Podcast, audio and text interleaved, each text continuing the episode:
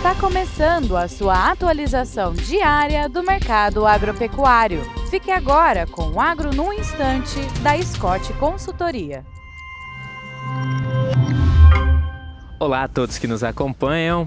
Vamos para mais um episódio do Agro no Instante. Eu sou Pedro Gonçalves, engenheiro agrônomo e analista de mercado aqui da Scott Consultoria, e dessa vez vou trazer para vocês a atualização quanto à estimativa de produção brasileira de milho.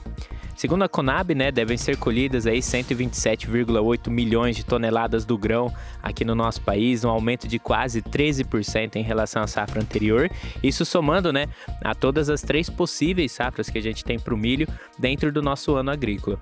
E mesmo com uma demanda interna em 79,4 milhões de toneladas, foi maior aí que o período anterior, quase 7% maior, e um volume exportado estimado em 48 milhões de toneladas para esse ano, os preços ainda trabalham em patamares lateralizados, por mais que a gente tivesse alguns ajustes positivos nessa última semana, trabalhando aí na casa dos 59 reais por saca, na referência aqui de Campinas.